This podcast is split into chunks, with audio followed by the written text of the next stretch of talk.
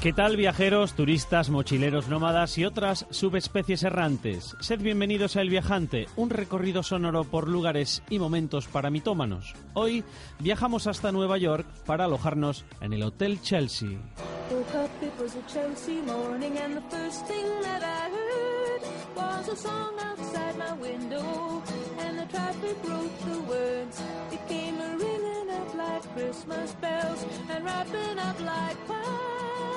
And.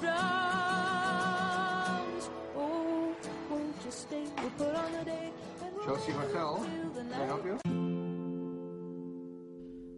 El Hotel Chelsea en el 222 oeste de la calle 23 entre la séptima y la octava avenida fue el segundo hogar para un numeroso grupo de artistas que revolucionó la cultura del siglo XX. Sería imposible nombrar en cuatro minutos a todos los que pasaron por allí. Arthur Miller, Bob Dylan, Arthur C. Clarke, Dylan Thomas, Al Pacino, John Wayne, John Lennon, Thomas Wolfe, Allen Ginsburg, Jack Kerouac. Desde allí, estrellas de rock y los principales popes de la contracultura hicieron florecer un ambiente creativo en el que se mezclaban las drogas y los excesos. El hotel contiene las ilustraciones creadas por muchos de los artistas que han pasado por él desde su creación en 1883. Es un edificio de ladrillo rojo, fundado como cooperativa privada de apartamentos y hasta llegó a ser el edificio más alto de Nueva York, un privilegio que ocupó en 1902. En ese entonces el Chelsea y particularmente la calle en la cual fue construido era el centro del distrito de los teatros de Nueva York. Desde 1905 es un hotel. And on this floor, this is where Andy Warhol made his immortal classic, The Chelsea Girls.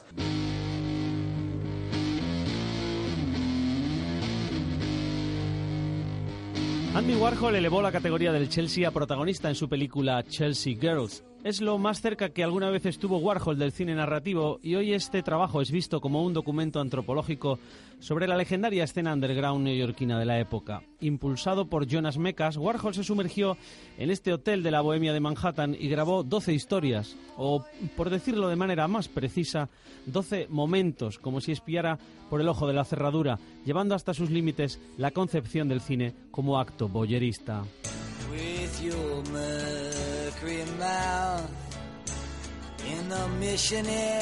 ¿Quién sabe si la estancia de Bob Dylan en el hotel no fue un hecho decisivo en su carrera? Lo que sí se puede certificar es que el cantante y compositor escribió allí Sad Eye Lady of Lowlands y gran parte de los temas del mítico Blood on the Tracks. I remember you well in a Chelsea hotel. Chelsea Hotel número 2 cuenta la historia de amor entre Leonard Cohen y Janis Joplin.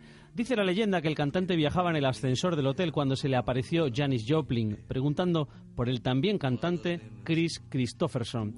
Cohen, deslumbrado por su belleza, fue rápido en la respuesta. Yo soy Chris Christopherson.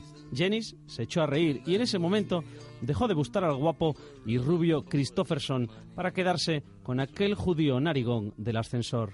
And that was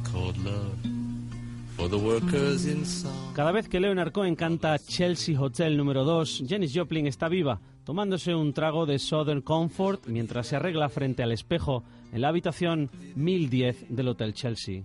Police found him there, and on the bathroom floor they found the 20-year-old American girl he'd lived with for two years.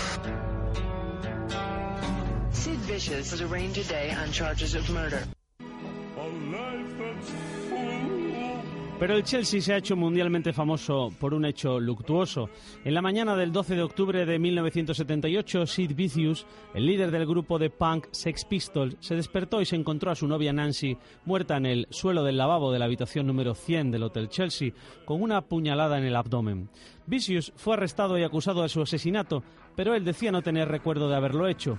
Muchas teorías mantienen que Nancy fue asesinada por uno de los dos traficantes de drogas que visitaron aquella habitación esa noche y que probablemente también tenían la intención de robar, pues algunos artículos no se encontraron en el cuarto. Sid murió seis meses después.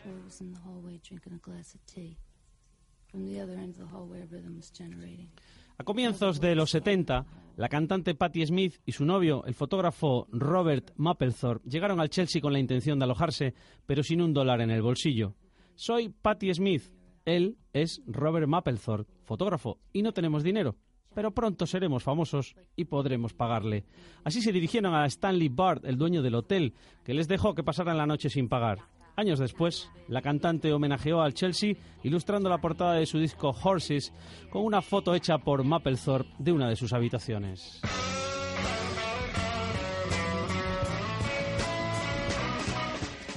Él, Stanley Bard, fue un gerente comprensivo que siempre fue flexible a la hora de cobrar el alquiler a sus inquilinos. Llegó incluso a aceptar obras de los artistas que allí residían como forma de pago. Sin él, el Chelsea hubiera sido un lugar asociado a nombres famosos y no el lugar legendario en el que se ha convertido.